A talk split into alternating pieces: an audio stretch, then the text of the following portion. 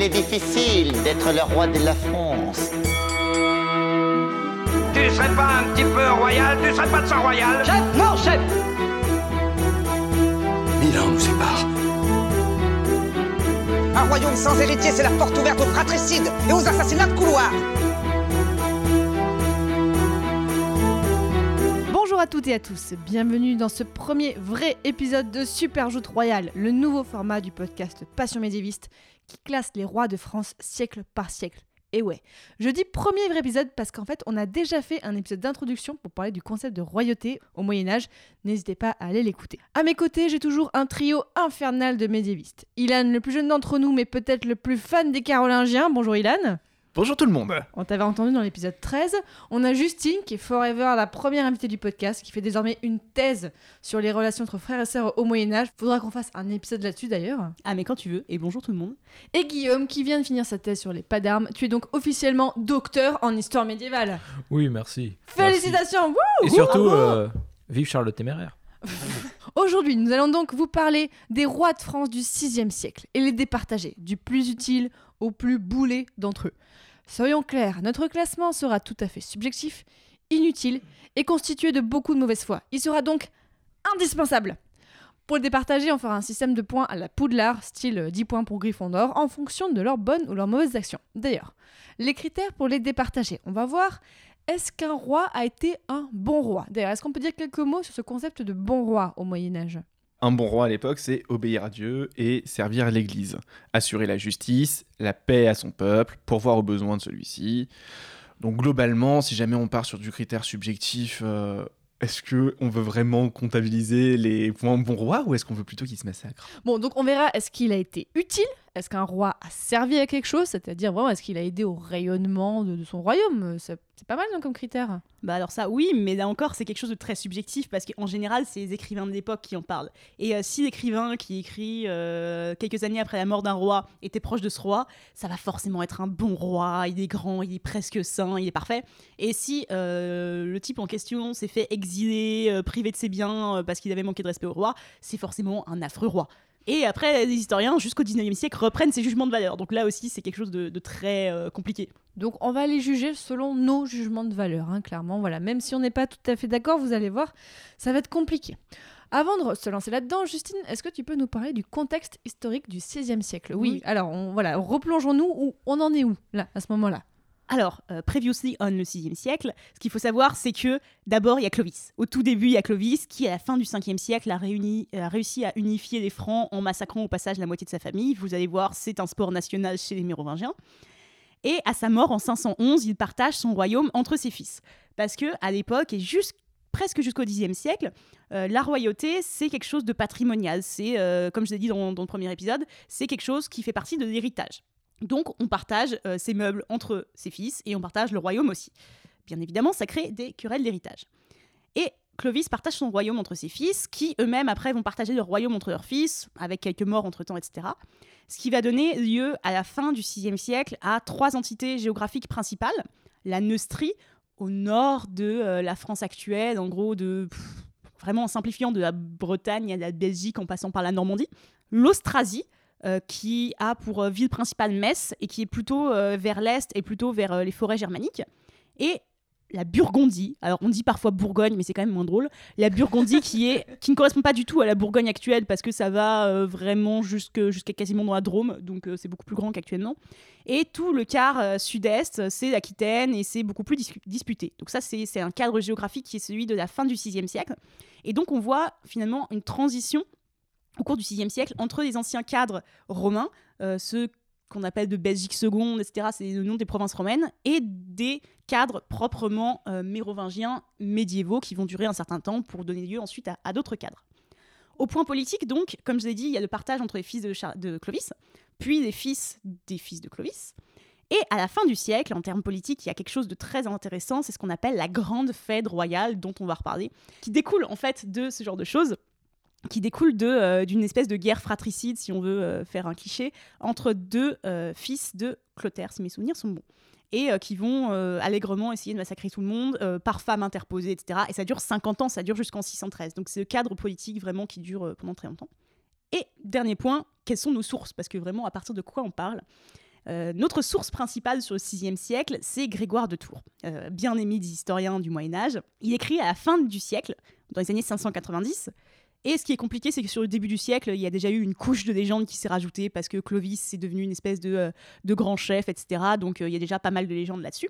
Et puis bien sûr, il prend position. Lui, il est du côté de Sigebert et de Brunehaut. Donc c'est des participants de la grande fête royale. Et donc il va forcément avoir un point de vue extrêmement négatif sur, euh, euh, sur leurs adversaires et euh, faire preuve de pas mal de mauvaise foi, un peu comme nous aujourd'hui. Vous allez voir le 6e siècle et même les siècles après, vous allez voir les auditeurs, le 7e, le 8e, le 9e, le 10e siècle, c'est le bazar. Clairement, Game of Thrones n'a rien inventé, c'est c'est vraiment un, un bazar pas possible. Mais on va quand même s'y atteler. Bon allez, on attaque parce qu'on a plus d'une douzaine de rois à classer. C'est parti. On commence par une superstar chez les rois de France, puisqu'en fait, il est un peu le premier. On a Clovis. Est-ce qu'on le mettrait pas directement hors catégorie, Clovis, en fait? Oui, Guillaume. C'est. Comment dire C'est discutable parce que d'un côté, c'est un peu le roi des francs de- qu'on- Enfin voilà, qu'il faut absolument aborder. Mais d'un autre côté, c'est. euh, si on était dans un RPG, c'est un perso hyper cheaté en fait. C'est le, paladin invincible qui, euh, à la base, est une âme errante, un païen qui a été converti et qui se dévoue complètement à sa nouvelle foi. Il lui manque plus que- qu'Excalibur dans les mains et puis c'est le chevalier parfait en fait.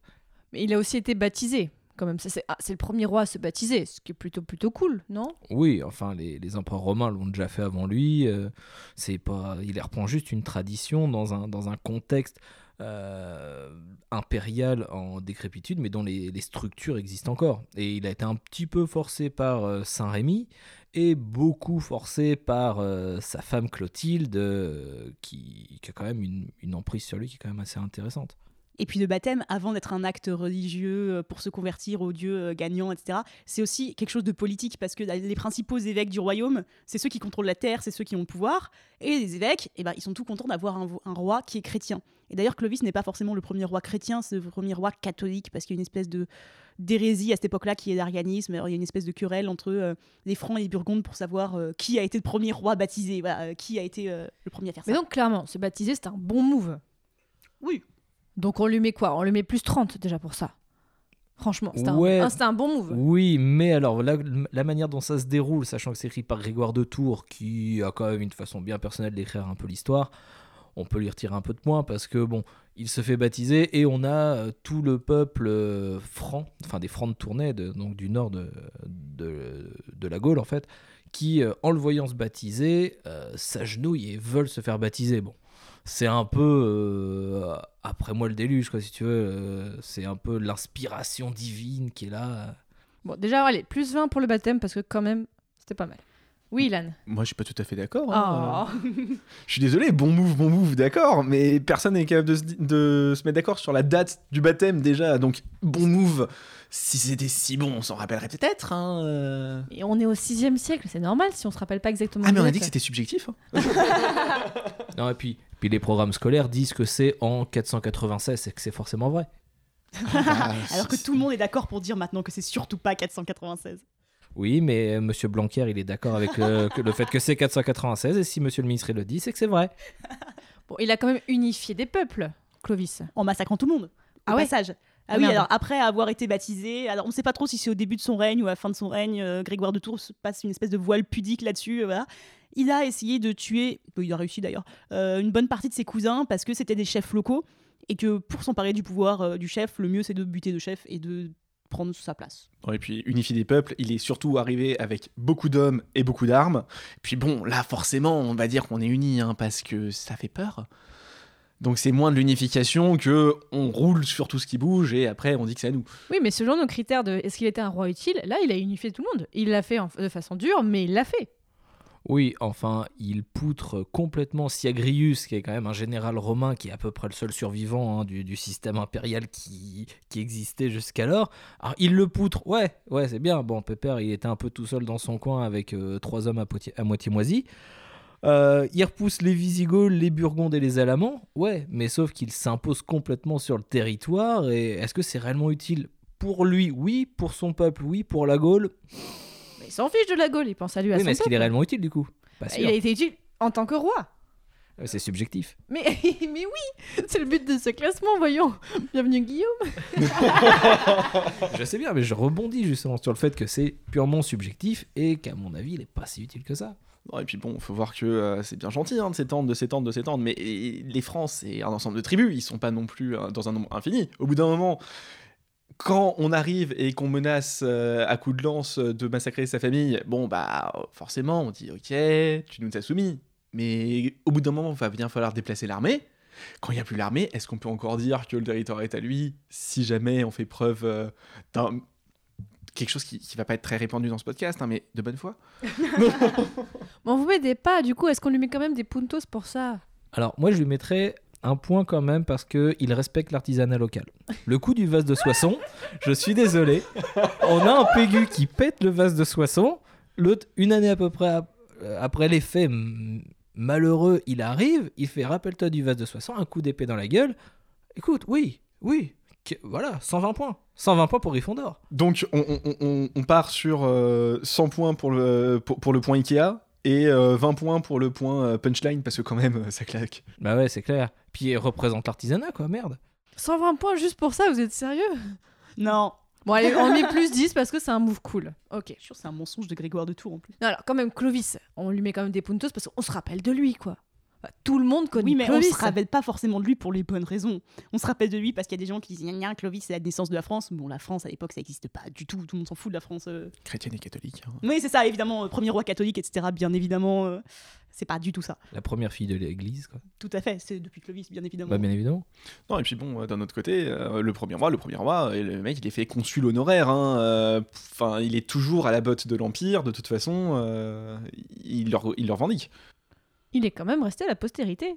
Il est passé à la postérité parce que son nom a donné Louis derrière, mais euh, à part ça, euh, Et puis aussi parce que à la fin du 9e siècle, Inquemar de Reims, on a fait des caisses pour dire c'est à Reims qu'on sacre les rois parce que regardez, c'est ici que Clovis il a été baptisé, c'est chez nous, c'est à nous. Donc c'est c'est aussi une question de propagande ultérieure des rois qui ont récupéré cet héritage-là à leur profit à eux. Vous m'aidez absolument pas. hein. Non. est-ce que je fais un point pour dire qu'en plus, Grégoire de Tours, il triche et il veut juste protéger son église ou... euh, Tu laisses Grégoire de Tours tranquille, hein, ça y est. Donc là, vous êtes sérieux On va laisser Clovis à juste 30 points? Alors franchement, ça me ferait bien kiffer de foutre Clovis tout en bas du classement, mais juste pour le pour l'amour d'emmerder les gens. Je suis assez d'accord avec ça. ouais. Je valide. Ok, vous êtes sérieux? D'accord, bah on va laisser donc euh, Clovis à 30 points. Et donc on va voir qu'à la mort de Clovis, son royaume, hein, parce qu'on m'a dit qu'il fallait pas que je parle d'État, son royaume est partagé en quatre unités, on en a parlé tout à l'heure. Et donc on continue avec son premier fils. On passe donc à Clodomir, fils de Clovis, qui a été roi des Francs du royaume d'Orléans, donc de 511 à 524. Moi déjà je tiens à dire, donc c'est une petite private joke mais importante, c'est que c'est un nom de roi trop cool parce qu'en fait, il y a un podcast qui s'appelle Game of Roll où un des personnages, un des protagonistes a pris comme nom pour son personnage Clodomir. Donc moi je suis désolée, hop voilà, je mets plus 10 juste parce que j'aime bien son nom. Voilà, vas-y Guillaume. Ah, Est-ce que j'ai le droit de retirer 10 points à Clodomir? Parce que dans Clodomir, il y a Clodo Mais oh juste comme ça. Bon ok, d'accord. Ouais, ok, donc là on y revient à zéro. Qu'est-ce qu'on a à dire sur Clodomir euh, Qu'est-ce qu'il a fait de bien ou de pas bien? Alors moi, je mets 20 points parce qu'il obéit à maman et ça c'est sympa. Tout à fait. Il va taper sur les Burgondes pour faire plaisir à sa maman Clotilde.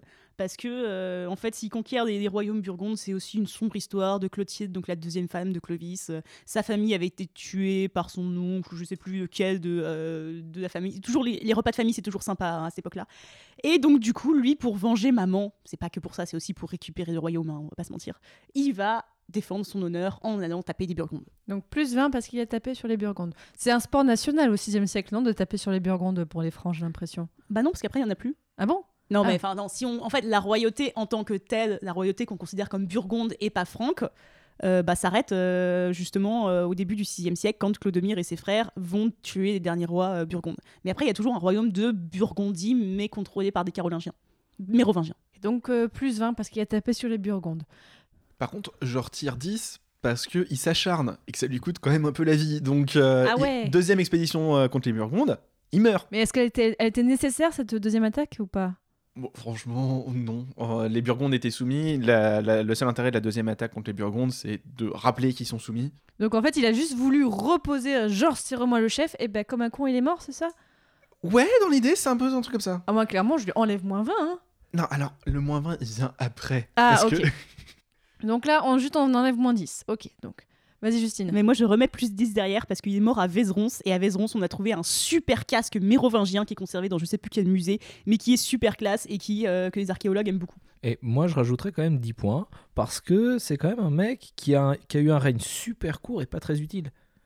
Donc, comme on a, apparemment, on aime bien les losers ici et que, genre, les grands personnages, genre Clovis, on aime bien les descendre, moi, j'y rajoute 10 points. Mais non, non, non, je- non, refusé. Je suis désolée. Non, elle a refusé quand même. Ayant des. Non, effectivement, il a un règne assez court, mais il a fait pas mal de trucs. On s'en rappelle quand même. Alors, fait pas mal de trucs, à part euh, obéir à maman, mourir, et surtout euh, laisser sa descendance euh, entre de bonnes mains, pour pas spoiler. Euh, il n'a pas fait grand chose.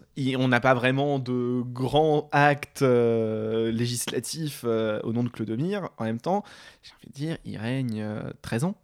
Bon, là, on en est à plus 20 hein, par à Clodomir. Est-ce qu'on a autre chose à lui reprocher ou à lui, à lui donner, à dire bien à Clodomir? On le laisse à plus 20 Bah non, parce que j'avais dit que je lui retirais 20 points. Pourquoi? Eh ben, je lui retire 20 points parce qu'il n'a même pas su gérer sa succession. Ah merde. C'est pas de sa faute. Alors, c'est pas de sa faute. Je suis désolé, mais au bout d'un moment, on pr- quand on connaît ses frères, donc ses frères, euh, on va rappeler, hein, il y en a un qui s'appelle Thierry, l'autre qui s'appelle Tibère, et le dernier c'est Thibaut. On va voir tout à l'heure, oui. Donc déjà, moi j'ai pas confiance, tout le monde s'appelle Ti sauf lui. Et donc, il gère pas du tout la régence, il gère pas du tout l'après. Il faut quand même voir qu'il avait trois fils. Bah les trois meurent. Mais ça, Oui, c'est pas sa faute si ce fils Il meurt. gère la régence parce qu'il confie à sa mère Clotilde. Donc il file des gamins à grand-maman quand il va taper sur des La Burgondes. Bah oui, bah euh, Donc, il n'y a pas moins 20 points. Il a, il a été un- en- il, a, il a confié à sa mère, donc euh, ça passe. Hein. a priori, confier les gamins à mamie quand on va faire quelque chose, c'est c'est pas une idée qui est censée être stupide normalement. On parle de la même mamie qui a déclenché une guerre entière parce qu'elle était un peu agacée à l'idée que sa famille se fasse massacrer. Oui, ça se comprend. Bah, ça se comprend, elle a épousé Clovis. Elle a pas trop eu le choix, hein, on pense. Le, le choix dans le mariage au 6 siècle euh, pour les reines, euh, très peu. hein. Enfin, ça, ça, ça, ça va s'arranger à la fin de la période en plus. Oui, mais c'est quand même Saint-Rémy qui a, qui a amené le mariage. Donc bon, et puis il a quand même attendu la mort de l'ex de Clovis pour. Pas euh, sûr ça. hein. Eh, on a si. fini Clovis. Hein. Non, Clovis, non, mais ce que, je, tout à ce l'heure. que je hein. veux dire, c'est que Là, on a Clodomir. du coup, Clotilde. Ouais, non, franchement, non, ça pèse. Ça pèse. Le fait de confier les, les enfants à grand-maman, c'est cool. Bon, donc là, on, on lui laisse. Donc là, on, on reste à plus 20. Clodomir, on reste à plus 20 Ça on peut pas rajouter des points histoire de le mettre au-dessus de Clovis. Genre, comme Ouais, ça, on, Ouais, on enterre ça, ouais. Clovis tout de Est-ce suite. que- est-ce qu'on peut retirer les points que j'ai retirés Non, pour le non, prénom Non, non, non, non, ça, j'avais dit. D'accord, alors moi je vais mettre des points pour des prénoms. Euh, faut voir que la Fed. euh, Oui, c'est une Fed, donc euh, c'est une vengeance rituelle, une vengeance ritualisée qui passe par la guerre. Euh, la Fed, elle se fait contre Théodoric. euh, avec, pardon, Théodoric le Grand. Donc déjà ça claque. Tu veux qu'on mette des points pour les, al- les alliés qu'il a choisis mais Alors nul, franchement, ouais, parce que il, il- il- il s'attaque au roi burgonde Sigismond. Alors, euh, j'ai dans la tête un- une sorte de mélange entre le burgonde de Camelot et euh, un gros barbare chevelu germanique. Donc un mec qui court sur le champ de bataille en criant cuillère. Et franchement, ça, j'ai envie de dire, euh, rien que pour ça. Mais on a déjà mis plus 20 pour la bataille qu'il a fait contre les Burgondes. Non, ça compte pas. Je suis désolée, ça compte pas. Bon, bah écoutez, on va rester à plus 20 pour Clodomir. Pour l'instant, c'est toujours Clovis qui gagne. hein. Vous qui aimez pas Ça va Clovis changer. Ça va changer. Ok. On passe maintenant à Thierry Ier, un autre fils de Clovis. Là aussi, c'est un nom qui claque. hein. Donc, il a été donc roi des Francs, euh, roi de Metz, et il a même été roi d'Orléans. Bon, je suis désolée, mais euh, Thierry. Attends, on a un roi de France qui s'appelle Thierry. Moi, je mets plus 10. En vrai, le nom euh, sans les sources et sans la francisation, c'est Théodoric, donc comme Théodoric le Grand, mais c'est pas le même. C'est sans doute une alliance de famille. Théodoric, c'est encore plus classe que Thierry. Ouais, allez, plus 10 pour le nom. Parce que Thierry, ça fait vraiment euh, ton grand-oncle Thierry. Théodoric, ça a un peu plus la classe et ça fait un peu plus guerrier germanique tout de suite. Donc, Théodoric, euh, aka Thierry, oh, qu'est-ce qu'il a fait de spécial? Eh bah, moi, je lui mets 10 points en moins déjà parce qu'il n'obéit pas à maman. Lui, il participe pas, mais parce que c'est pas sa maman, hein. Mais, euh, Donc, mais quand même, il n'obéit pas à Clotilde. Et Clotilde, on a vu euh, précédemment qu'il a été badass. Donc, euh, lui, il ne participe pas à la première guerre euh, contre les Burgondes. Ce qu'il va faire, c'est que bah, déjà, il est marié avec, euh, avec euh, la fille du roi Sigismond. Donc, euh, Bah oui, donc il, a, il peut pas prendre parti. c'est pas sa maman. Et lui, il dit non à ses frères. Non, mais déjà, rien, dire, dire non à ses frères, c'est pas gentil. Donc il a fait, en fait, euh, il, il a été à part. Donc il a renié un peu sa famille. On lui met donc moins Ah oui, tu, tu es pas d'accord Non, il n'a pas renié sa famille, c'est juste qu'il était issu du premier mariage de Clovis, donc il va pas aider ses demi-frères qui aidaient leur propre mère.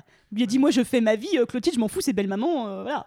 Ouais, mais je sais pas, dire à tes frères, je m'en bats les steaks alors qu'ils partent C'est en guerre. demi-frères. euh. Non, mais le problème, c'est pas qu'il a dit à ses demi-frères qui s'en foutaient, c'est qu'après il a tué les fils de ses demi-frères. Ça c'est plus grave, je suis désolée. Ah, mais si, quand même. Thierry qui a tué ses, ses neveux Entre Oui. autres. Ah bah, on les enfants de Clodomir, dont on a dit qu'ils les avaient laissés en de- entre de bonnes mains euh, auprès de mamie, Théod- euh, Théodoric, oui c'est ça, va dire à Clotilde, non non mais euh, écoute, euh, t'es une vieille dame, t'as autre chose à foutre de tes journées que de garder euh, des gamins et tout ça, viens je les garde chez moi pour la journée, comme ça, comme ça ça va être sympa, tu vas pouvoir te reposer, on va faire un petit spa et tout ça, ça va être cool.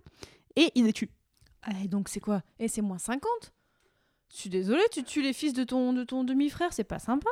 Non, non, non. On, on notera quand même qu'il a essayé de soulager une vieille dame de tracas quotidiens après un accident peut arriver si vite que ça. On le sait très bien, hein, on détourne euh, l'œil un instant. Non, non, non, non. Mais Ils même avaient plutôt. quel âge ces enfants dont on Ah, parle ah, non mais non parce que bah, moi je suis d'accord avec, euh, avec Guillaume donc euh, en fait on va pas donner l'âge hein, parce que bon c'était quoi 7 et 13 ans? Ouais, c'était vraiment des enfants enfants. Ah ouais, donc non, je suis désolée. C'est moi- pas gentil. moi, non c'est- alors non c'est moins je suis- 30 non non non non moins je, 30. je, je, je- je Mais- m'offusque Euh, 13 ans il est majeur Non, c'est À 14. l'époque. 14. ah non il y en a un qui monte à 12 ans il est ma... Ah oui, mais ça dépend des, ouais, ça dépend des trucs. ah non je suis a tué- désolé donc il a tué ses neveux euh, sans défense. Ouais. Il a tué des enfants. Moi, moins 30 puntos. Ils Ah, étaient majeurs. Il y en a un qui était majeur ou presque. et techniquement il il, est les a capable fait de. assassiner Et il y en a pas un qui a survécu et qui a fini au monastère. Si, euh, si, si, été- bah, euh, Saint-Cloud, c'est ouais. Moins Voilà. 30. Là, donc on en est à moins 20 hein, pour Théodoric euh, slash Thierry. Alors hein. en vrai, s'il faut être honnête, en termes de move politique, c'est pas si stupide parce que si Ah. on tue ses neveux, ça veut dire que le royaume, bah qui est-ce qui va revenir? Bah, Au frère. Et est-ce que le royaume lui est revenu après avoir. euh, Je tué sais pas, mais il a dû le partager entre ses frères, je crois. Enfin, ça permet en fait d'éviter qu'il y ait des héritiers et que lui, il puisse récupérer une partie d'héritage. C'est en fait c'est la curette d'héritage, mais euh, version 6 siècle. Bon, donc moins 30 parce que c'est pas cool qu'il a tué, mais plus 10 parce que c'est un bon move politique. plus Ok. 20 plus 20 sérieusement Euh, Ah, faut bon- pas pousser non plus, hein, et oh. non mais si jamais on s'arrête à massacrer sa famille voilà hein, est-ce que on est là pour faire un classement euh, un peu fragile je ne sais pas je ne sais pas moi je demande Donc là, on en est à moins 10 hein, pour euh, Thierry premier et Théodoric. Ça s'arrange pas, ça s'annonce pas très bien. On n'a rien d'autre pour le faire remonter ou pour le faire euh, encore plus baisser? Et bah si, Euh, c'est quelqu'un qui va défendre son royaume contre les Danois. Enfin, quoique euh, Danois veuille dire. pirate, euh, Oui, c'est ça. pirate random. hein, euh. Globalement, euh, ça doit être des, des géates, donc euh, un, un peuple qui vit globalement dans le territoire de- des Danois. Mais voilà, il a une invasion, il défend son royaume, 20 points. On est sur la définition du bon roi. euh, Ou alors une invasion, euh, quand c'est une horde de 50 pirates qui débarquent euh, pour piller un monastère, j'appelle pas ça une invasion. Alors, techniquement, dans, le- dans, dans les sources, on dit qu'il les a repoussés et qu'il les a pourchassés euh, jusqu'à la mer. Bon, on n'avait pas de flotte, donc on se demande un peu comment. euh, On comment lui met que fait, donc mais- plus 10. Donc là, on en revient à 0 pour Thierry premier. Ça me paraît bien. Ok, bon bah écoutez, Thierry premier euh, Bah, slash Théodoric. non, je suis désolé, mais on a, on a manqué des trucs. Hein. Parce qu'il participe pas à la première guerre contre les Burgondes, mais il fait la deuxième. Hein. Ah, il fait la deuxième où son frère meurt. Ça alors, comme c'est pratique mais quelle, quelle- quelle surprise Non, mais euh, officiellement, c'est pas sa faute. Euh, Ah, enfin, On ne pense pas assez à la peine qu'il a eue sur le moment en voyant son frère mourir. Et Donc- ses neveux Il ses neveux, dévasté Mais ouais. Du coup, moi, je rajouterais ont 10 points. 10 points parce qu'il a fait la deuxième guerre contre les Et Burgondes. qu'il a vu son frère mourir entre ses mains. Il devait Mais être tellement content. c'est Puis, clair. Il est temps, jusqu'en Thuringe et en Bavière, son royaume. euh, moi, je dis 20 points. hein. Non, non, non. Bah, On 10 va- points pour la, la Thuringe, Thuringe, 10 c'est- pour la, pour la La Bavière. Thuringe, c'est plus Clotaire Ier, c'est son frère. Ouais, mais il- il a préparé le terrain. Moi, je dis que c'est important. Non, non, non, non, non. Allez, on finit sur Thierry premier, donc à plus 10. On passe à Tibère Ier, ou Théo donc qui est un petit-fils de Clovis. Donc il a été roi de Metz et roi de Bourgogne un petit peu. Qu'est-ce qu'on a à dire sur lui? Et ben, c'est lui qui participe avec papa à, la... à repousser les Danois déjà. D'accord Donc c'était le, fi- c'est le fils de Thierry Ier, oui. voilà. Moi, je dis 10 points, hein, parce Ouais, que 10 voilà, points. tu, tu règnes pas, t'as pas de- vraiment d'obligation à part papa qui va te faire, qui va te mettre une rouste si jamais tu vas pas. Mais euh, quand même, c'est héroïque. Il a pas régné longtemps, j'ai l'impression, par contre, lui, hein, vraiment. 534, 548, franchement. Ça va, euh, ça va. C'est correct, hein. Donc on n'a rien à dire sur Tibère Ier à part ça? Ah bah si. grand chose. il va, Ah avoir, bah. il va avoir autant de points que son père, sérieux? Ah non, non, non, non, non, non, non, non, non, parce que euh, il faut voir qu'il commence mal. C'est-à-dire? Euh, au moment où son père meurt, il y a Tonton Childebert qui essaye de, qui, qui essaye de piquer, euh, de, de piquer son royaume. C'est uniquement parce qu'il y a les grands qui s'y opposent, parce qu'on on revient sur ce qu'on a dit euh, dans l'épisode précédent, mais les grands, ils ont quand même leur mot à dire. Et les grands, ils disent Bah non, nous, on veut, euh, voilà, on veut Tibère premier. Et c'est comme ça qu'il monte sur le trône. Donc moi, je dis 10 points pour la diplomatie. Il fait le consensus autour de lui, c'est vrai, c'est suffisamment rare pour être noté. Est-ce que lui, il est mort assassiné par euh, un de ses oncles? Alors non, il est mort euh, assassiné par un bison pendant la chasse. On on, est sûr de ça ou pas? Bah, on n'est jamais sûr. hein, euh, ça- Oui, oh Mais euh, globalement, ouais, c'est ce qui est marqué. C'est euh, il, il chasse et puis euh, il tape sur la mauvaise vache et c'est c'est fini. Alors vraiment, si on commence à donner des points aux gens en fonction de s'ils meurent à la chasse ou pas, on va pas s'en sortir parce que la moitié ils meurent à la chasse à un moment. hein. Oui, mais tu peux mourir bêtement à la chasse ou pas Ah, c'est toujours bête quand ils meurent à la chasse, hein. c'est chute de cheval, euh, empalé par euh, une bestiole qui passait et tout, c'est c'est toujours un peu ridicule. Moi, je dis quand même, il a sûrement du coup euh, réussi à survivre à des attentats, genre de ses oncles qui ont voulu le tuer. Alors oui et non. En fait, l'idée c'est que moi je lui retire 20 points. euh, pour euh, fumble sur un D40 euh, Quoi en, en- en tactique. Il fait un échec critique sur, euh, sur une tentative de, se- de s'en prendre à Clotaire. Donc, il voulait s'en prendre à son oncle? Voilà, il était avec son frère, avec euh, son autre oncle, avec, euh, avec euh, Childebert. Donc ils s'y mettent à deux contre un. Ils arrivent avec deux armées. Ils, campent dans la forêt. Et puis, euh, juste coup de pas de bol magistral, ils prennent une tempête. euh, les réserves d'armes sont foutues. Ils sont obligés de repartir. euh. Donc, ils n'ont pas consulté la météo? Et donc, c'est un bad move. Ah bah, très bad move. hein, euh, Quand on arrive avec deux armées et qu'on est capable de, de raser complètement euh, le, le mec d'en face et que, en fait, pendant la nuit, on, on- on se rend compte que non. euh, On dirait vraiment un épisode de Camelot en fait. On lui met moins 20 parce qu'il a foiré une attaque avec son oncle. Voilà. Contre un oncle. Ok, bon, bah moins 20. Donc là, on arrive à 0 hein, pour Tibère. On n'a rien pour le relever un petit peu, sinon ça va être le dernier là, le pauvre. Corrois non, on a plein de gens à descendre après. Ah, attendez. Il fait frapper des monnaies. Et ça, c'est un privilège qu'on réserve à Byzance, donc à l'empereur, qui à ce moment-là a toujours des troupes en Italie. Oui Non, mais tu vas, tu vas en venir où? Et bah, l'empereur est pas content, D'accord. mais genre pas content du tout. Surtout que Tibère, bon, il entre en guerre euh, avec euh, les Ostrogoths qui à ce moment-là se battent contre Byzance, Mhm. et il fait quand même un move magnifique. C'est qu'il arrive à battre et les Ostrogoths en leur passant euh, dessus par derrière, et Byzance. Alors moi, je dis facilement 40 points. Est-ce que ça annulerait pas le fait qu'il a été absolument incapable avec son oncle de buter son autre oncle? Je suis d'accord, oui. Parce que là, c'est un Et peu genre, euh, ouais, super. En fait, non. Tu vois, c'est- c'est ascenseur émotionnel. C'est Ouais, mais il y a le truc de la monnaie. La monnaie, je trouve que Ah, c'est monnaie, ah, c'est pour la monnaie toute que- seule, ouais. Mais pour le l'avoir battu l'Empire byzantin et puis les Ostrogoths. Avoir battu l'Empire byzantin. Bon, quand même. Donc quand même, donc là ça annule son précédent move, donc on a on annule mon- et donc on a plus 10 parce que il a euh, battu la monnaie. Et oui, et puis la monnaie, c'est vraiment dire à l'empereur byzantin, je ne reconnais plus ton autorité, va te faire voir ailleurs, chez les Grecs littéralement, parce que. Ok. parce grec.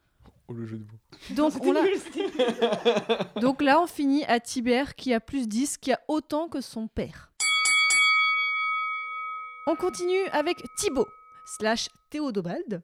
Théodobald. Donc c'est le fils de Tibère et donc si vous avez bien suivi jusque-là, c'est l'arrière petit-fils de Clovis. Donc lui, il a été roi de Reims mais pas très longtemps, j'ai l'impression. C'est vraiment un, un- un règne assez court. Moi, j'ai envie de lui mettre plus 10 points parce qu'il meurt sans descendant et que c'est quand même vachement plus facile quand ils n'ont pas de descendants pour dessiner l'arbre généalogique des Mérovingiens. Allez. Il, il a facilité le travail des historiens après lui. Oui. Alors, je sais pas s'il y a plus de descendants où ils se sont fait tuer, mais toujours est-il que la lignée euh, qui fait euh, Théodoric, euh, Théodebert, Théodebald s'arrête à ce moment-là. Ok. Moi, je voudrais mettre 10 points bonus euh, sur la jurisprudence euh, Neuville-Long-du-Bas. Euh, Pardon? c'est voilà, il est mignon, il est gentil, il est tout faible, il est tout fragile. On lui met 10 points comme dans Harry Potter 1. Mais Mais d'où? Non, non, non, rejeté, rejeté. Est-ce qu'on peut pas lui rajouter des points du fait qu'il refuse de partir en guerre mais qui, ré- qui obtient quand même des récompenses? Ouais, j'avoue. bon. Il a- Stratégie. Bon, il a stratégie. été Bon, stratégie. Donc on lui met plus 10 pour ça. Mais d'un autre côté, il refuse de partir en guerre et il y a deux commandants qui lui disent Mais en fait, on s'en fout et nous, on y va. Oui, Donc, mais lui, il a que, pensé à euh, l'intégrité de son royaume et à son intégrité lui-même. Lui, Non, Quand on pense ça. à tous ceux avant lui qui sont allés refaire des batailles pour rien, euh, voilà, lui, il a été un peu plus intelligent. Non, non, moi je pense qu'il avait surtout 13 piges et qu'il avait pas envie de partir à la guerre. hein. Ah oui, ah oui, c'était un enfant là. Ah bah oui. Bah donc, il a été encore plus sage. Il a fait gaffe. Non, non, c'est juste que quand t'as 13 ans, tu dis pas, hey, je vais aller buter des gens, c'est cool la guerre. C'est les Byzantins en face. Hein. C'est Narcisse, c'est un gros général euh, de Justinien. euh, Mais moi, je suis- il a réussi à pas faire ça. Moi, non, le, le plus 10, moi, c'est bon pour moi. Et est-ce que le fait qu'il soit mort d'une maladie dégénérative à 20 ans, on peut lui rajouter un petit point ou pas? Ouais, le pauvre. Ouais, Ah, pas de bah, bol. bah, 10 plus- petits points. Pas de bol. 10 ouais, points pour pas, de bol. Pas de bol, parce que bah, là, c'est un peu. On rejoint. Là, mais là, c'est mieux argumenté. Le point à Neuville long du bas, c'est un peu mieux argumenté. Donc là, on a le, Tino- le petit Thibaut, les Théo de Baldo, qui est mort à 20 ans. Il va réussir à faire plus de points que son père et que son grand-père. Voilà, il fait autant que son arrière-grand-père. Là, on est à 30 points. Mais parce qu'il fait pas de trucs stupides, c'est tout. Voilà. Et moi, franchement, j'ai envie de dire, euh, mettre Clovis au même niveau qu'un gamin maladif, c'est beau. Allez, on a plus 30 pour Thibaut. Vous verrez, en fin d'épisode, on fera un récapitulatif, hein, donc euh, ne vous inquiétez pas. On passe à Childebert Ier. Là, on revient à un fils de Clovis. Et là, on commence à rentrer dans les noms sympas mérovingiens. Hein, clairement, le Childebert, c'est sympa. Donc lui, il a été roi de Paris, roi d'Orléans, co-roi de Bourgogne, et il est mort aussi. Alors, mais lui, il a régné de façon, voilà, intermittence avec les autres qu'on a vus un, petit- un petit peu avant, c'est ça? Alors, ce qui va se passer, c'est que euh, au moment où on va séparer le royaume, lui, il a son royaume, Mhm. et après, il est bien obligé de faire avec euh, le contexte politique alentour.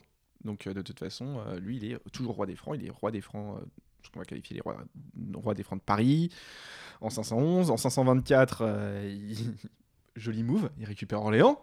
Hein Donc voilà. là, et plus 20, il a récupéré Orléans. Voilà, 534, il récupère la Bourgogne, la moitié, il participe à la guerre, Encore plus 20. encore plus 20. Allez.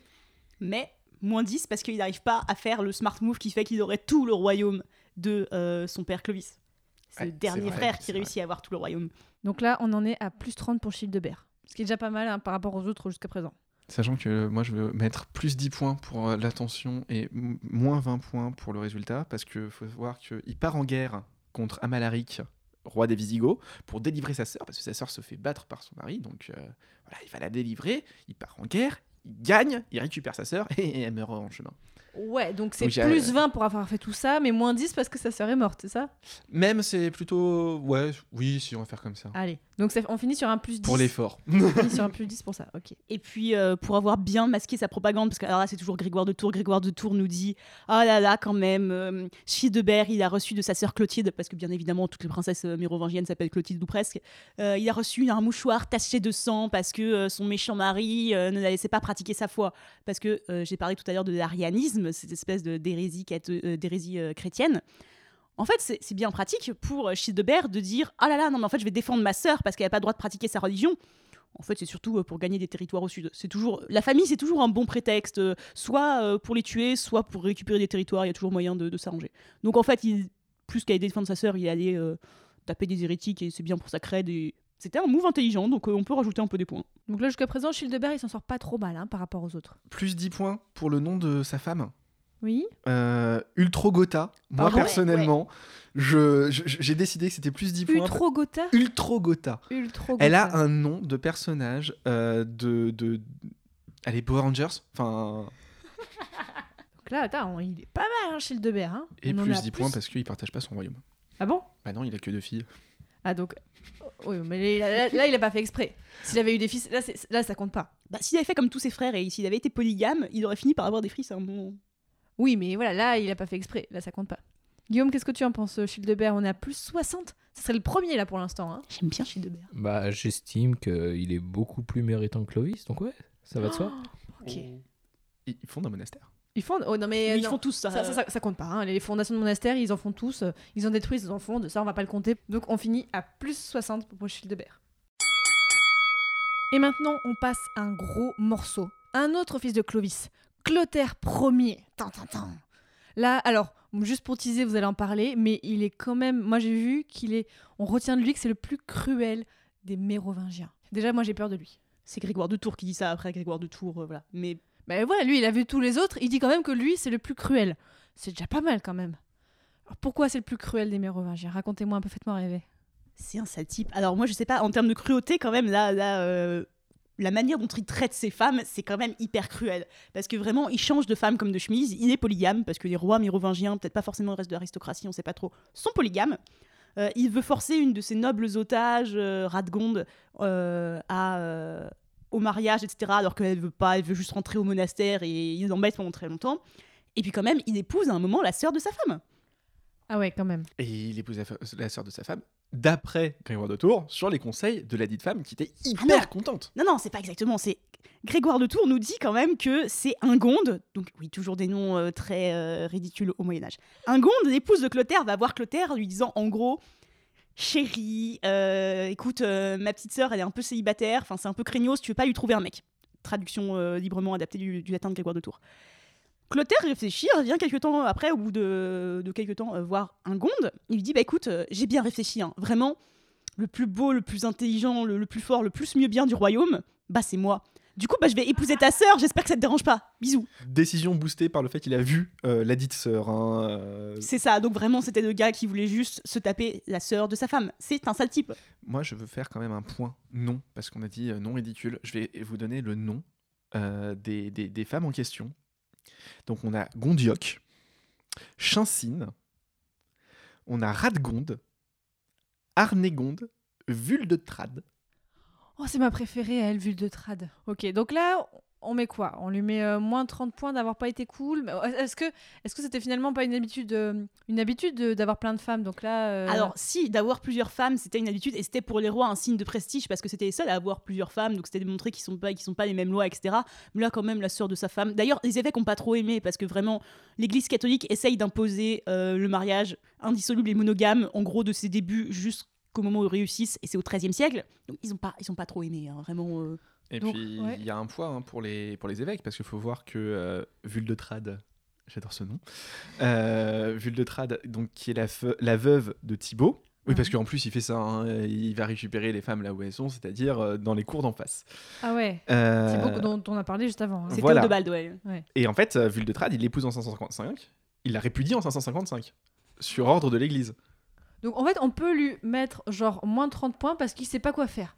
Il fait n'importe quoi avec ses femmes. Genre il en prend, il, il, il- il gère pas bien quoi. Ah, mais c'est pas, c'est pas qu'il gère pas bien les femmes, en fait, c'est qu'il se gère pas bien lui. Hein. Au bout d'un moment, c'est c'est maladif. Non, alors par contre, en vrai, c'était pas si stupide de récupérer la veuve de son frère ou de son petit-neveu, parce que si tu récupères la femme de ton frère, tu récupères aussi la légitimité de ton frère.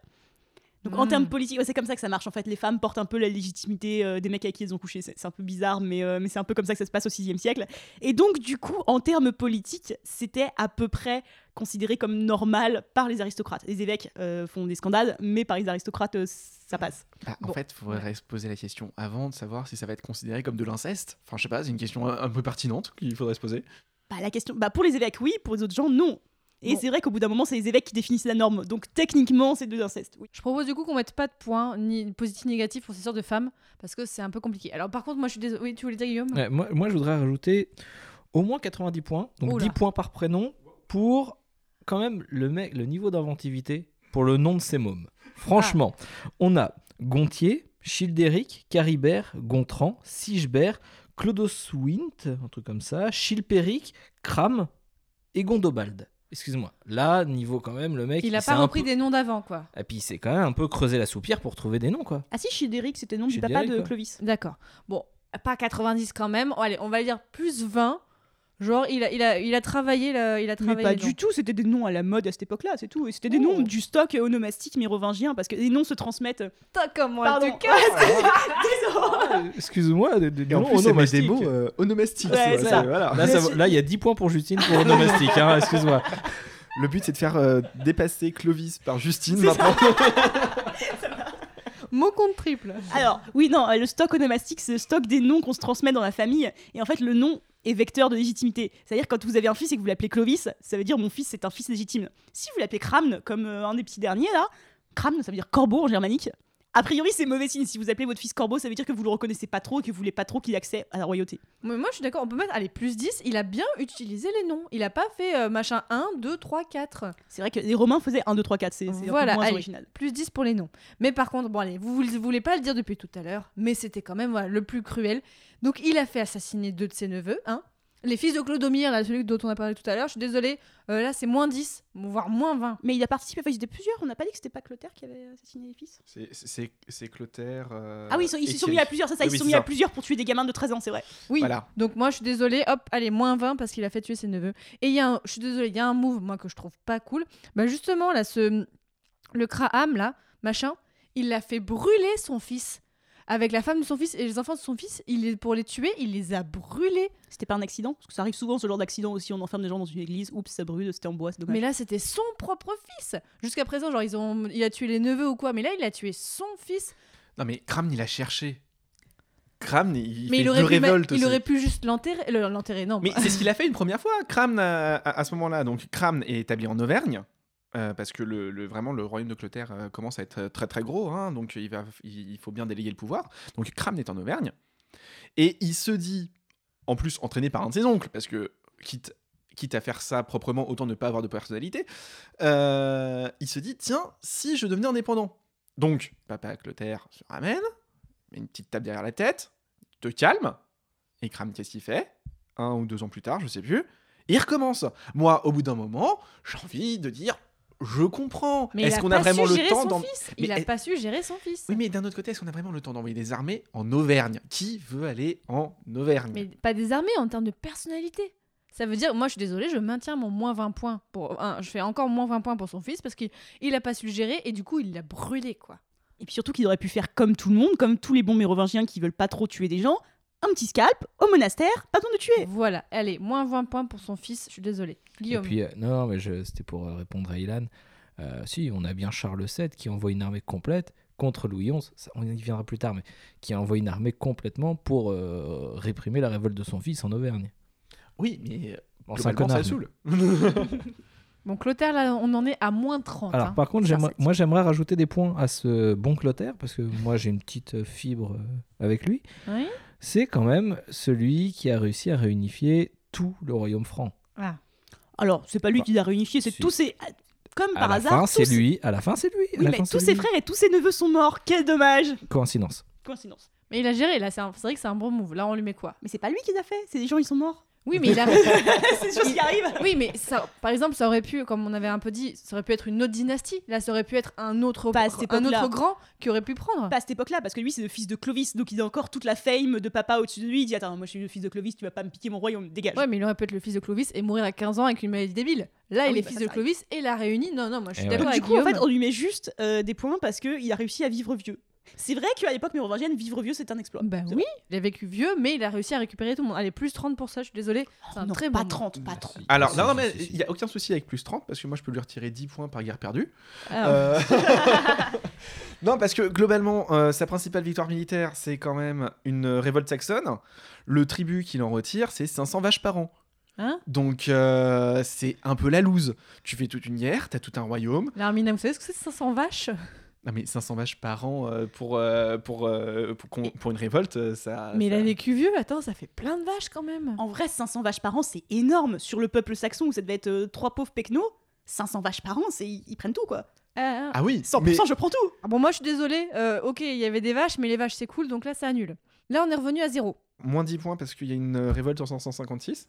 Elle aurait pu se calmer euh, dans la diplomatie. Lui, il essaye de calmer ça dans la diplomatie. Donc, euh, Grégoire, euh, avec son roi le plus, le plus violent, merci. C'est pas lui hein, qui, qui fait finir ça en bas de sang. C'est les grands de son royaume. Les grands de son royaume décident que finalement, la diplomatie, est-ce que c'est pas un peu chiant? Et massacre complètement l'armée d'en face qui Mais il était a désarmée. laissé faire. Donc ça compte pas. Il a laissé faire parce qu'au bout d'un moment, ils ont des, ils ont des épées, les mecs. hein. Ouais, mais non, ça compte pas, ça compte pas. Je suis désolée. Est-ce qu'on a autre chose à dire sur Clotaire?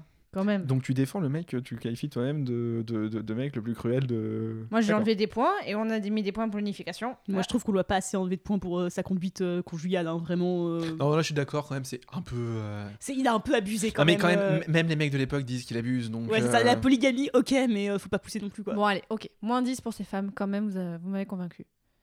Guillaume, tu en penses quoi? Est-ce qu'on a encore quelque chose à ajouter ou à enlever à Clotaire? Non, moi je pense que. Enfin, moi je vois pas trop d'autres choses à lui retirer. On finit avec Clotaire à moins 10. Franchement, Là, c'est euh, le dernier Clotaire. ouais, Moins bah oui, 10. bah heureusement que c'est le dernier euh, Clotaire.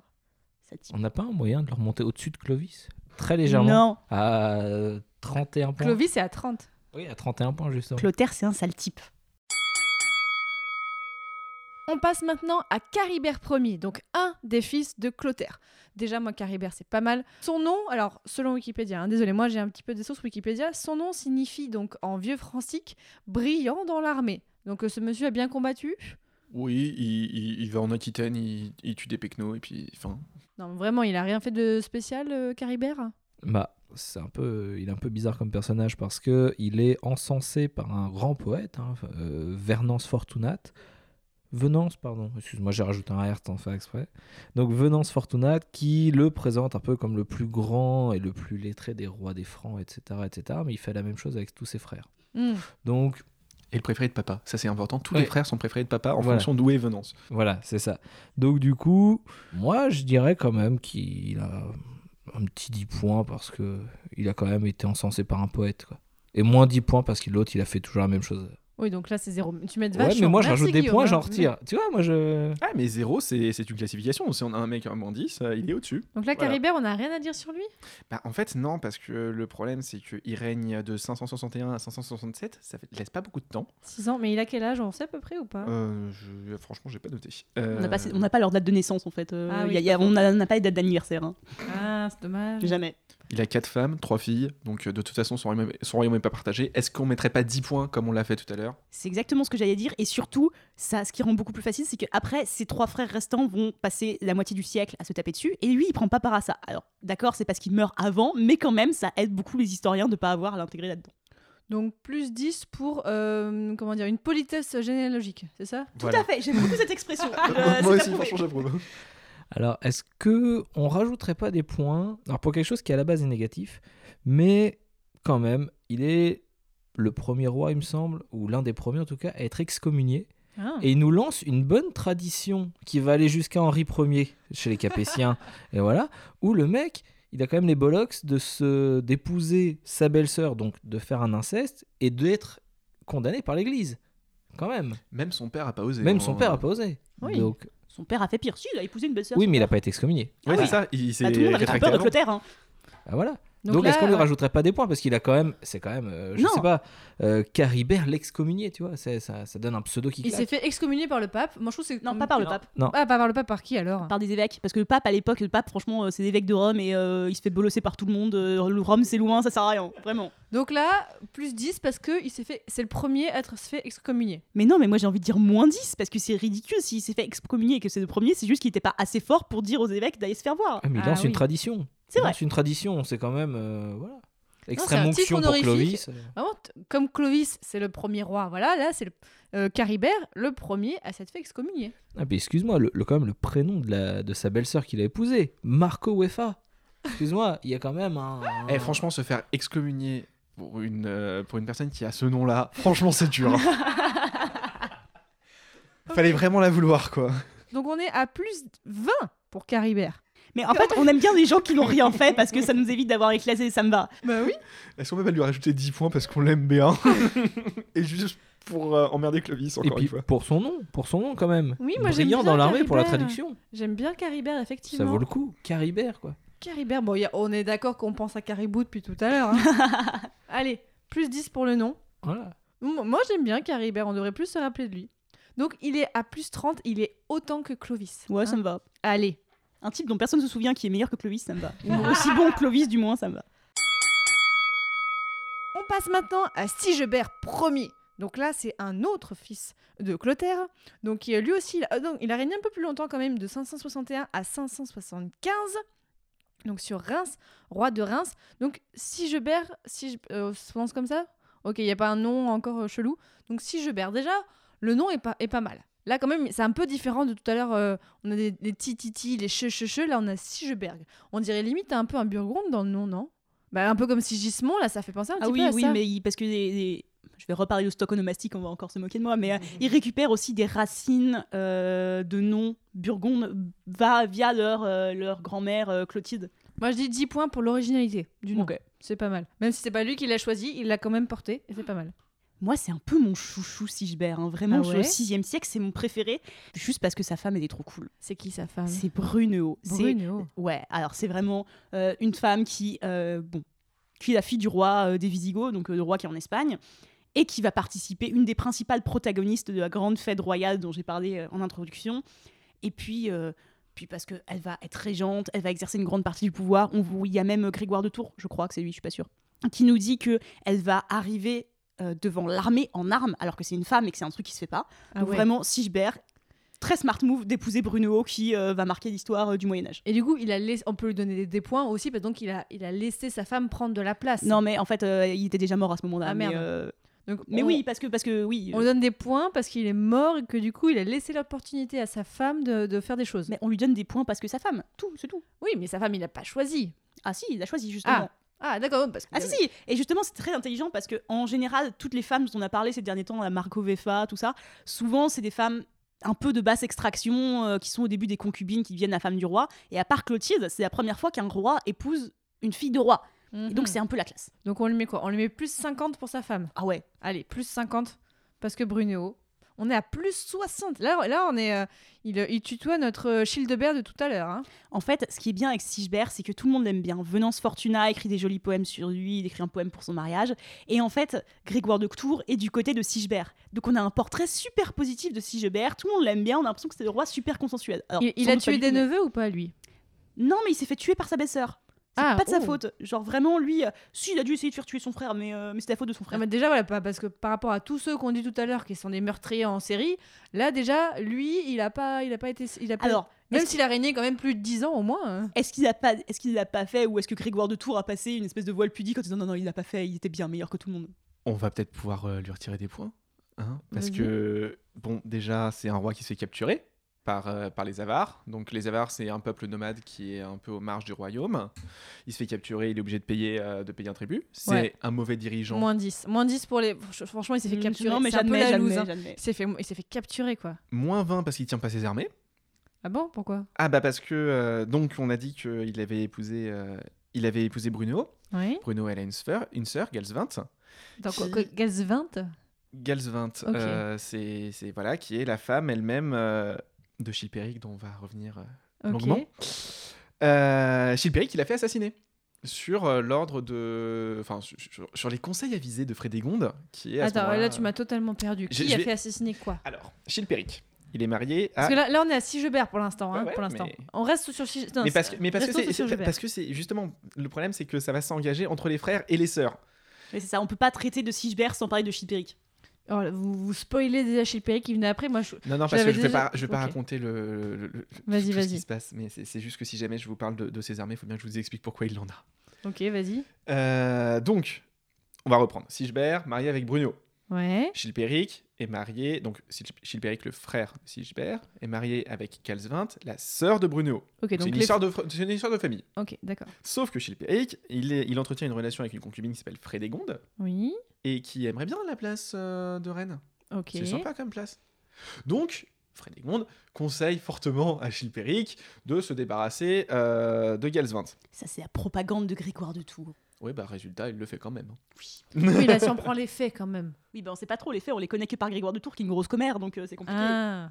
Et donc, euh, Bruno est un peu chafouine et euh, demande. Parce qu'elle a peur que sa sœur meure, quoi. C'est pour bah ça. non, mais elle est morte. Hein. Enfin, euh, Ah, ah, complètement. Elle, est, elle étranglée dans son sommeil d'après d'a- d'a- d'après notre cher Grégoire, Mhm. mais, euh, mais elle est morte. D'accord. Et donc, un peu chafouine, Bruno conseille à son, à son mari euh, d'entrer en guerre, et c'est ce qui va se faire. Sauf que Sigebert, bah, il commence par se prendre une méchante volée, Mhm. au point qu'il a quasiment plus rien, et qu'il est obligé de faire venir des barbares germaniques euh, pour lui prêter main forte. Et c'est ça qu'il n'arrive pas à contrôler. Parce qu'il se dit pas un- seul instant, tiens, est-ce que des barbares germaniques païens dans un royaume païen alors que j'ai plus d'armée, c'est une bonne idée? Non, il les invite. Et les mecs pillent tout sur le passage, y compris Paris. Ah merde. Donc, Ouais, Donc, là, euh, il, a, il a foiré son. il a foiré. Il est, c'est, c'est un mauvais dirigeant euh, militaire. Tu es d'accord, euh, Justine, sur ça? Non mais oui, c'est pas grave, on est en train de descendre mon chouchou, mais c'est pas grave. Ah, bon, allez, on lui met que moins 10 pour ça. Guillaume, est-ce que tu as quelque chose à rajouter? Franchement, plus 50 parce que sa femme, moins 10 parce qu'il est incapable de tenir son armée, pour un roi, euh, Ouais, c'est moi j'y mettrais moins 20, hein, franchement. Moins 20. hein. Oh, Bah si, comme ça, ça le descend au niveau de... Ah, Juste mais attends, parce que j'en ai encore un petit peu pour le descendre. non, ouais. arrêtez.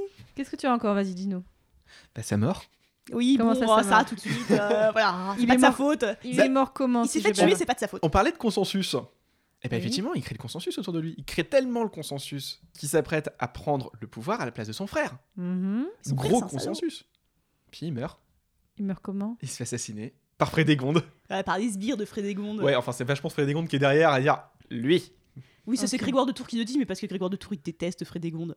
D'ailleurs, vrai. j'aimerais bien comprendre pourquoi un jour. Mais parce qu'il est du côté de Bruno, donc forcément il peut pas blairer Frédégonde. Donc, on lui met moins 10 parce qu'il s'est fait assassiner un peu pour- comme un boulet.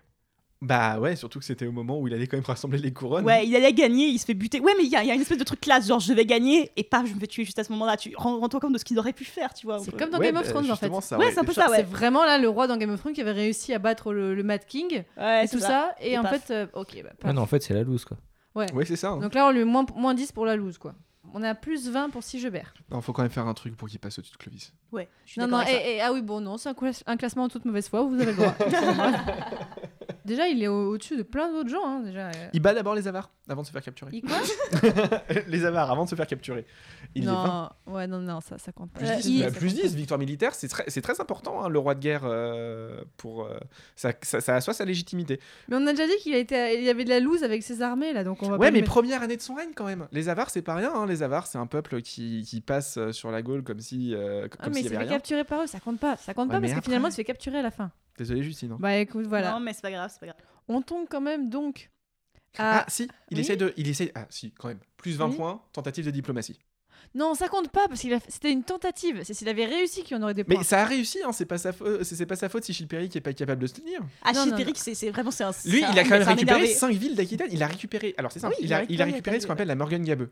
Là quoi? Et oui, bah voilà. Et, et là, est-ce qu'on met pas des points d'ailleurs, juste pour le nom en allemand? Mais non oui, mais à toi, du coup, plus 10 points pour toi. Yes je suis, je suis au niveau de Justine.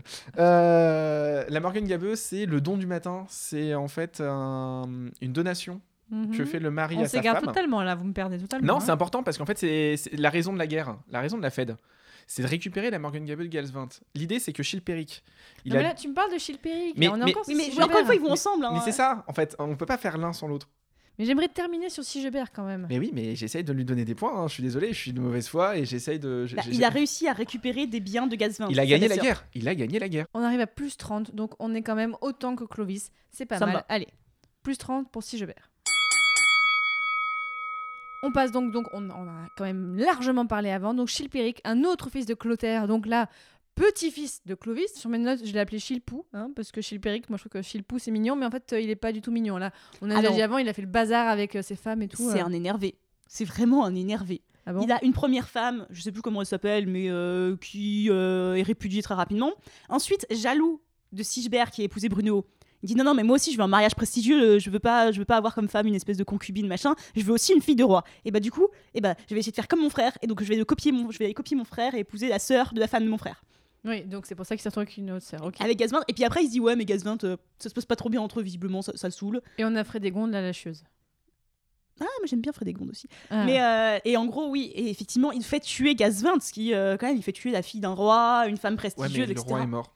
Ah oui c'est ça. Il y a, y le fait papa que le mort, roi, oui. ouais, papa est mort, ce qui fait qu'il se dit que personne viendra violer si jamais sa, sa fille Mais meurt. quand même, moi je suis désolée, moi, moins 10 parce qu'il a fait tuer sa femme. C'est ouais, vrai mais smart move politique, je suis désolé. Alors non mais ils ont Mais tous non. Ils ont tous un peu euh, abusé avec leurs femmes euh, depuis Clotaire etc. Oui. Mais il y a personne qui les a fait tuer. C'est pas faux. Ouais. Là Moins- vraiment quand même euh, non. Voire moins 20 Ah ouais bah quand même Allez. il a fait tuer sa femme. C'est quand même Moins 20 parce Pour qu'il en fait tuer sa une femme. autre, vraiment, c'est pas cool. Ils auraient pu divorcer comme tout le monde à cette époque. Donc là, à part, ok, il a tué sa femme, moins 20 points. Qu'est-ce qu'on en lui, on l'enlève maintenant ou qu'est-ce qu'on lui ajoute? Il a peut-être fait des trucs bien aussi. Bah, moins Chez- 10, chez il déclenche une guerre, euh, il déclenche une guerre, il y perd son fils. Ah, Ah, il perd plein de gens aussi, euh, Ah, vraiment. eh, donc moins 20. Là, c'est un bad move, il a vraiment, il a, il a été boulé quoi. Ok, Et puis en 20. plus, euh, il, épouse Frédégonde euh, pour avoir des enfants. La moitié de leurs enfants meurent en bas âge. Enfin, à chaque fois qu'ils ont un gosse, ils meurent. euh, est-ce qu'avec. Frédégonde, du coup, ce serait pas aussi. Enfin, non seulement il a fait tuer sa femme, donc moins 20, et il a donc choisi une concubine qui, en fait, savoir. Bon, là, c'est pas sa faute, la pauvre, mais c'est un peu foireux. Est-ce Ouais, que- mais là, c'est pas de sa faute. On va pas lui dire, oh, là, ses enfants sont pas de sa faute à elle, mais la faute de, de Chilpéric, où c'est bien fait pour lui quand même. Il y a un moment, il a cherché. Ok. Ouais, mais il y, a un- il y a un moment, il tue un fils quand même. hein. Enfin, Ouais, mais officiellement, Méro- non. Méro- non, Mérové se suicide officiellement. Oui, c'est ça, il se suicide de 50 coups de, coups de couteau dans le dos. Euh, après, il se défenestre et il se met dans le four. Alors, mais euh, C'est la suite de la grande fête royale. C'est quand Brunehaut se retrouve veuve parce que son, son mari Sigebert s'est fait tuer. Donc, si vous avez suivi, mais c'est compliqué, par des sbires de Frédégonde. Ok. Brunehaut se dit J'ai qu'un enfant, euh, il faut que je sois régente. Mais au début, elle réussit pas à avoir la régence, il y a des luttes de factions, c'est super compliqué. Et elle dit Je vais faire un truc intelligent pour, pour avoir des alliés, je vais épouser Mérové. Et Mérové, c'est le fils de Chilpéric. Donc attends, donc Elle épouse le neveu de son mari. d'accord. Et donc là, tout le monde dit ouais, non, quand même, euh, vous, vous abusez un peu. Surtout chez Péric qui dit que, enfin, qui voit que son fils a épousé son ennemi politique. Dit non, non, non, moi. Donc il envoie euh, des gens contre Mérové, etc. Mérové finit par perdre, il est séparé de Bruno, machin, tout ça, c'est très compliqué. Bruno finit par retrouver le pouvoir après parce que parce qu'elle est forte. Mais Mérové, effectivement, finit. On dit suicider, mais le suicide à l'époque, c'est pas comme à l'époque romaine où le suicide c'est un acte noble, etc. C'est quand même super mal vu à l'époque. Et on se demande s'il n'a pas, effectivement, comme tu dis, été suicidé euh, par quelqu'un. Moi, en Notamment plus, son père. Mérové, moi, ça me fait penser à un nom de Pokémon, donc moi, je, je suis un peu triste pour lui. Donc, j'enlève euh, 10 points à Chilpéric parce qu'il y a son fils qui est mort euh, de façon chelou. Hop, 10 Et points puis, pour Mérové. euh, et puis moi, je retire 20, euh, voire plus, hein, pour le pire move de l'histoire. Ah bon? Ah bah, il s'est quand même mis mal avec l'une des uni- uniques sources qu'on ait aujourd'hui. Vrai. Il a réussi vrai. à se mettre Grégoire de Tourado, ce qui fait que en fait, on n'a plus que la version du mec qu'il déteste. Ouais, donc là, il a été pas Pire bien. move de l'histoire. Ok. Ouais, donc on lui met moins 20 parce qu'il a réussi à se mettre à dos Grégor de Tours qui pourtant était assez élogieux sur tous les autres avant. C'est ça. Surtout sur Sigebert, mais oui, voilà, c'est ça. Enfin, vraiment, Allez. toujours, il faut toujours avoir un historiographe de compagnie, un type qui va écrire votre histoire et vos éloges. Lui, il n'en a pas eu, tant pis pour lui. hein. Donc là, on n'a rien de positif à dire sur Non. Chilpéric Genre Bah, rien? Non, non, Guillaume, vraiment, c'est rien vraiment à, à- à dire hein. sur lui? Ah euh, non. Non, non, non. Je pense qu'on a bien montré que c'était un, un mauvais roi. Donc là, Ouais. on est à moins 70 hein, pour Ah, Chilpéric. mais, ouais, là, ouais. mais là, il a quand même, euh, il a quand même cherché un peu les emmerdes. Allez. Donc Chilpéric premier, donc on est à moins 70. Il ne reste plus que deux rois et on va parler de, de Gontran. Oui, Gontran, on ne sait pas d'où il sort comme ça, donc c'est un des fils de Clotaire, un des petits-fils de Clovis, qui a quand même régné euh, quasiment 10 ans, selon... Alors c'est Wikipédia, moi j'ai pas, pas des sources très très, euh, très très fortes, mais que ce serait un saint qui serait fêté le 28 mars, et même il est le saint patron des personnes divorcées, et il est invoqué pour apaiser les querelles familiales. Je trouve ça très drôle, vu le contexte avant. Alors du coup, pourquoi il est saint? Et du coup, est-ce qu'il va gagner plein de puntos là? Parce qu'il est saint Alors pas vraiment, parce que la sainteté à l'époque, c'est pas comme on voit à la fa- dans la suite du Moyen Âge et maintenant, c'est pas le pape qui va dire machin est saint avec un procès de canonisation. C'est vraiment, il doit avoir deux trois copains qu'on dira quand même le bon roi Gontran, euh, c'était un chic type. Hein. Quand même, on pourrait en faire un saint et puis regarder vaguement un miracle, quelqu'un qui pouvait plus parler ou qui quelqu'un qui était aveugle, qui a retrouvé la apparemment, vue. sur non, non, apparemment, euh, donc selon Grégoire de Tours, dont on parle depuis tout à l'heure, il aurait euh, soigné de son vivant et de, après sa mort des gens atteints du choléra. La classe quand même. Oui, alors Grégoire de Tours, on a dit que niveau euh, fiabilité, Oui. Quand même, moi je dis voilà, pour que tous les autres avant, il a rien dit, mais là, celui-là, Gontran, ce Gontran, il a, Gon- Grégoire de Tours en a fait un saint, moi je dis plus 50. Plus 50. Alors, Ouais. euh, moi, je voudrais juste qu'on qu'on modère un petit peu le coup Oui. du il a, il a soigné, etc. Parce que euh, dans la légitimité royale, enfin, le roi, et Marc Bloch l'a montré pour euh, les siècles qui suivent, le- ils sont des rois thaumaturges, ils soignent. Mhm. Donc, en fait, c'est pas exceptionnel. C'est juste que là, c'est effectivement Grégoire de Tours qui l'a montré comme étant Oui, là c'est précisé par rapport à tous les autres quand même. Bah, euh, soigner les écrouelles pour un roi de France, c'est tout à fait normal. je sais pas quelle époque, euh, de quelle époque ça date. Est-ce que c'est, est-ce que la C'est après. C'est après. C'est après, mais ça n'empêche pas que c'est quelque chose qu'on a, quelque chose qui est habituel pour un roi. Donc finalement, c'est pas si exceptionnel que ça. Et mais puis- c'est précisé, donc là, allez, plus 30. Plus Ah, 30 quand même, non, non. Par contre, ce qui était intéressant, c'est que tu dis que c'est le saint patron euh, des querelles familiales. De fait, et là, on peut lui mettre des points, c'est qu'il a essayé de jouer l'espèce de tampon entre Chilpéric et Sigebert. Il a, Entre ses frères. quoi. entre ses frères, qui essayaient de, on l'a vu avec la grande fête royale, de s'entretuer joyeusement à chaque repas de famille. Lui, il se mettait au milieu en disant quand même, les gars, réfléchissez deux minutes, on va discuter, on va se mettre autour de la table.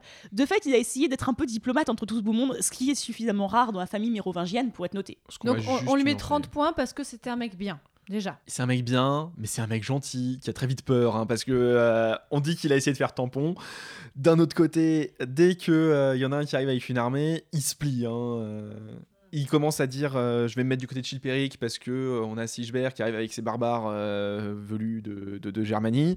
Puis Sigebert lui dit bah non tu vas pas te mettre du côté de Chilpéric et bah il se met pas du côté de Chilpéric. Enfin c'est une girouette euh, un peu.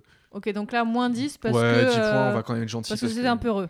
Moins Oui. 10 parce que c'était un peu heureux. Oui, mais du coup, diplomate, voilà. Il a fait tuer personne, ce qui, encore une fois, est tout à son honneur. Ouais, donc ça, ça annule. Hein. Donc ça, ça annule. Moi, je garde. On est là pour l'instant. Gontran.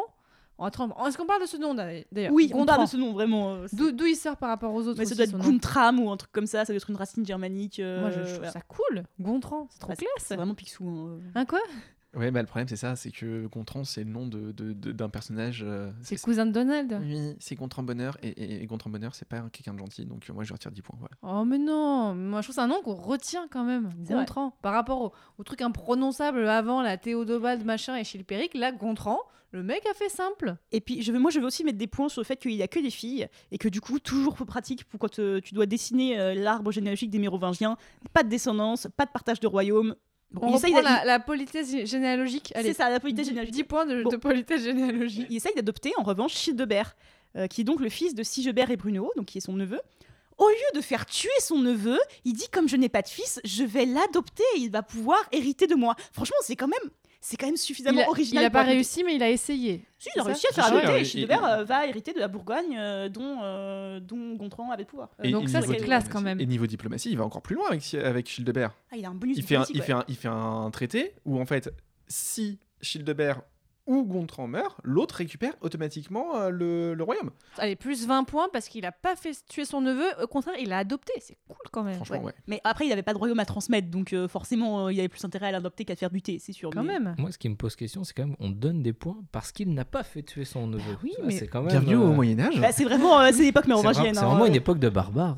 Donc là, et Gontran, quand même, et c'est un peu l'outsider. Hein. Il est à plus 50, Gontran. Ouais, mais c'est l'outsider, comme il est gentil, on l'aime bien. Et puis moi je bien. dis plus, euh, plus 10 parce que euh, il autorise Saint-Colomban qui est quelqu'un de, de- de très important au Ouais, mais Moyen-Âge. Saint-Colomban, c'est. euh, Non, mais tu arrêtes avec tes trucs sortis des fagots là, et avec les quatre Alors, si, monastères. non, c'est important. quand- Ah si, Colomban. il fonde, Ouais, un, si. monastère et tout. Non, euh, Colomban c'est quelqu'un de très très important. Moi je dis au moins plus 10. Hein. Moi, je connais pas du tout. Je sais pas du tout qui c'est. Moi, je suis désolée. Eh ben, euh, C'est un autre outsider et, et il il arrive avec. C'est euh, un Irlandais. Non, non, c'est c'est trop, c'est trop, c'est trop minoritaire. Bon, on finit quand même avec Gontran à plus 50. On finit avec le dernier roi du 6e siècle, Childebert II. Donc, si vous avez bien suivi jusqu'à présent, donc il était le fils de Sigebert Ier. Il a été adopté donc par son oncle Gontran. Donc là, c'est quand même le, le dernier roi, donc euh, roi d'Austrasie, roi de Bourgogne et tout ça. Il a régné longtemps en plus, lui, j'ai l'impression quand même. Il a régné quasiment 20 ans. 21 ans. Ah oui, oui, mais en fait, comme il est monté sur le trône à genre. euh, un âge vraiment très très jeune, Ah. 5 ans, ouais, c'est ça. Finalement, Ah merde. il meurt à 30 ans, donc euh, c'est pas si euh, glorieux que ça. Alors, qu'est-ce qu'on a à dire sur Childebert II Sa mère, elle est cool. C'est toujours Bruno. hein, Ah ouais, non mais là, on va... là il y est pour rien. Bah, en fait, si, en fait, l'idée c'est que c'est Bruno qui règne à sa place, hein, euh, globalement. euh. Alors pas au début parce que j'ai expliqué euh, l'histoire de Bruno euh, qui s'enfuit avec Mérové et tout, mais au bout euh, d'un certain temps, elle réussit à avoir la régence et à gouverner, à faire euh, consensus avec un ensemble de grands. Et c'est vrai que c'est un peu elle qui dicte toute la politique royale. Et elle empêche même hein, pendant un moment son fils de se marier parce qu'il peut y avoir qu'une seule reine, une seule femme puissante. Donc elle dit à son fils, bah non, la femme puissante. C'est moi.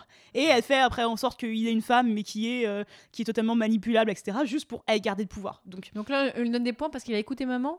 Bah, en fait, on sait pas trop. C'est est-ce qu'on lui donne des points parce qu'il a écouté maman et c'est bien, ou est-ce qu'on lui donne des points ou on enlève des points plutôt parce que vraiment euh, à aucun moment il a fait sa crise d'ado, il a dit à sa maman. euh, Oui, mais sa voir. maman, elle gérait bien le truc. C'est vrai, c'est vrai. Donc euh, non, moi je lui dis, allez, plus 10 points parce que c'est un bon fils. Moi, je lui mettrais quand même des points en plus pour sa tentative de réorganisation de son royaume Mhm. et d'une tentative aussi de modernisation de la justice. Quand même, Alors, parce que ce soit lui ou Bruno qui ait mené la politique, finalement, peu importe, il y a quand même eu cette tentative-là et c'est quand même apporté à son crédit. Ok. Donc euh, 10 points pour euh, bonne gestion en plus? Ok. Est-ce qu'on met 10 points parce que sa, sa femme a vraiment un nom rigolo? Elle s'appelle Féleb. Non, mais sinon, on leur met des points à tous là. Oui, là, Attends, franchement. euh, Ouais, bas, ouais. voilà. Ok.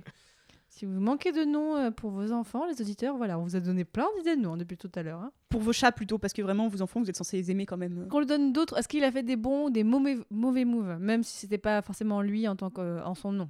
À partir de Caribert Ier, j'ai l'impression que tous les rois qu'on a fait sont juste les. Comment dire Les personnages secondaires de leur propre vie. Sigebert. Sigebert, il existe que grâce à son frangin. Gontran, pareil. Childebert, il existe que grâce à Bruno. Enfin, techniquement, on a quand même. euh, à part Chilpéric, c'est tous des losers. Et Chilpéric, c'est quand même un loser, mais au moins, il agit pour être loser. C'est vrai, c'est vrai. Après Childebert, euh, l'ennui étant qu'il a deux fils. Et devinez ce qui se passe quand on a deux fils, on partage le royaume et c'est le bazar. Ouais, Donc- non, mais là, il a juste, ré- il a juste respecté en fait la tradition. Oui, non mais bien sûr, mais le problème étant que lui-même il était déjà en guerre contre euh, Frédégonde, les enfants de Frédégonde, machin tout ça, et en plus après ses fils, au lieu de s'unir contre l'ennemi commun euh, qui embête leur grand-maman Bruno, vont essayer de euh, s'entretuer eux-mêmes. Donc, là, vraiment, en termes d'héritage politique, euh, c'est un il peu a raté. foiré son héritage. Donc Ouais, on lui met moins ça. 10, il a foiré l'héritage? Est-ce qu'il a fait assassiner ses neveux ou pas? Parce que s'il les a pas fait assassiner, il a plus 10 points. Mais il n'y avait pas de Puisqu'on a neveu. Bah voilà, donc Il plus y 10 avait- points. Donc plus 10 Il y points. en avait plus. Donc plus 10 points. Puisqu'il les a pas fait assassiner, puisqu'il en a mais pas. il avait des neveux, mais en Espagne, parce que sa sœur a épousé un roi visigoth et euh, son neveu a mal fini, mais c'est pas de sa faute. Donc plus non, 10 points. Non, là ça compte pas. Là ça compte pas. Il, il a rien fait. On va pas compter. Bon, Si, euh, politique internationale, euh, il tente des alliances avec euh, Byzance et la Lombardie. Ça échoue, mais il, il essaye. Bah, c'est pour sauver sa sœur, surtout qui est otage à Byzance. Donc, euh, Ça ouais. échoue, ouais, mais il ça essaye. compte pas. Ça Et puis, c'est vraiment sa mère qui essaye de récupérer la sœur qui est otage à Byzance. hein. Ça compte pas. Donc on termine à plus 10 pour Childebert 2, le Euh, dernier. moins, Attends, oui. 10, euh, moins 10 pour lui, euh, point génocide. Quoi? Attends, quoi? Ah bah, il fait massacrer les Varnes de, de Germanie. Résultat, il, il reste 200 pelés qui sont obligés de- d'aller jusque- jusqu'en Bretagne. Et quand je parle de Bretagne, c'est vraiment ce que, ce que nous on qualifie d'Angleterre aujourd'hui. Et j'ai envie de dire, non seulement c'est pas très gentil de massacrer tout un peuple, mais Oui. en plus de voir les exilés en Angleterre, franchement. On en reparlera pour Charlemagne, le point génocide. Bon, donc euh, moins 10 parce qu'il a tué beaucoup de monde Ok, donc ça, on termine à 0 hein, pour Childebert. Maintenant, c'est l'heure des grands résultats.